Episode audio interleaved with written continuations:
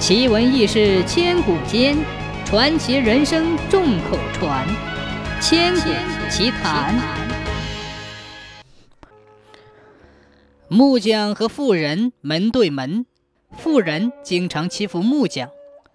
有一天，木匠为了报复，悄悄把富人家的大门给砸坏了。富人没有看见是谁砸的，只好叫木匠重新做了一扇大门。木匠说。做大门需要好的木料，富人拿出一堆木料，刚刚够做一扇门。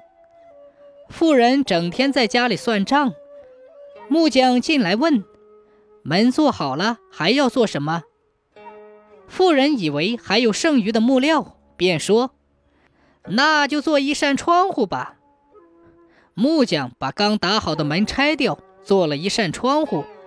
然后去问富人还要做什么，富人以为还有剩余的木料，便说：“那就再做一个锅盖嘛。”木匠把窗户拆了，做了一个锅盖，又去问富人还要做什么，富人说：“再做一个砂壶盖儿。”木匠把锅盖拆了，做了一个砂壶盖儿。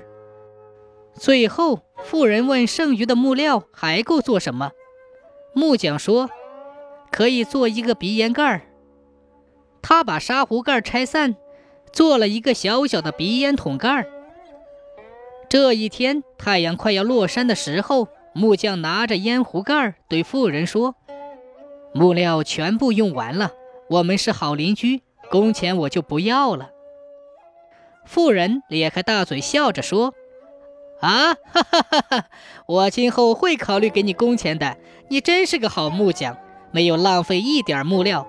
现在你把大门、窗户、锅盖、砂壶盖、鼻烟盖全部交给我们管家吧。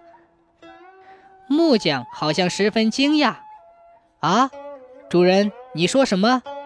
我用那些木料做好了门，问你还要做什么？你说要做一扇窗户，但没再给我木料。我只好把门拆了，做了窗户，然后又把窗户拆了，做了锅盖把锅盖拆了，做了砂壶盖又把砂壶盖拆了，做了鼻烟盖您瞧，鼻烟盖就在这里呀。